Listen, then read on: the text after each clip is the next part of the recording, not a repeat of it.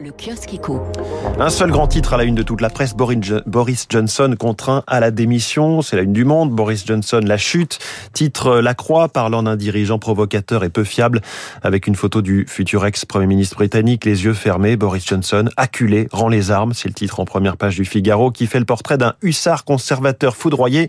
Le journal revient aussi sur la mésentente de l'anglais avec Emmanuel Macron. Elle fut profonde et parfois acide. L'épisode du contrat des sous-marins australiens et de l'alliance AUKUS avait brouillé les deux alliés, AUKUS comme Australie, UK, Royaume-Uni et États-Unis. Big Baigne, c'est le titre en une de Libération, une claque en pleine farce. Libé décrit un homme opportuniste, talentueux, excentrique, qui aura surtout marqué les esprits par sa capacité à mentir sans trembler.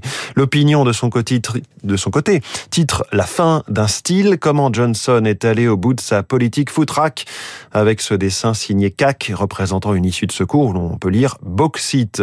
Le Parisien, de son côté, titre sur la fin de Party avec un Y pour euh, Boris Johnson, lui qui a été englué jusqu'au bout par le Partygate, le scandale des fêtes et des soirées organisées à Downing Street en plein confinement. À lire également dans le Parisien, grève dans les aéroports, des perturbations moins fortes que prévues ce week-end. Les pompiers du groupe ADP ont levé leur préavis déposé pour vendredi, samedi, dimanche. Reste la question des bagages en souffrance du fait du sous-effectif des bagagistes, ce qui inspire dans la croix le dessinateur de ligne. On voit deux vacanciers à la plage, ils sont tout habillés. Tiens, l'aéroport vient de nous envoyer une carte postale. Nos valises passent d'agréables vacances au terminal B. La une du Figaro Économie, la Cour des comptes tire la sonnette d'alarme sur la dette. Les magistrats financiers éreintent la gestion des deniers publics au cours du premier quinquennat Macron.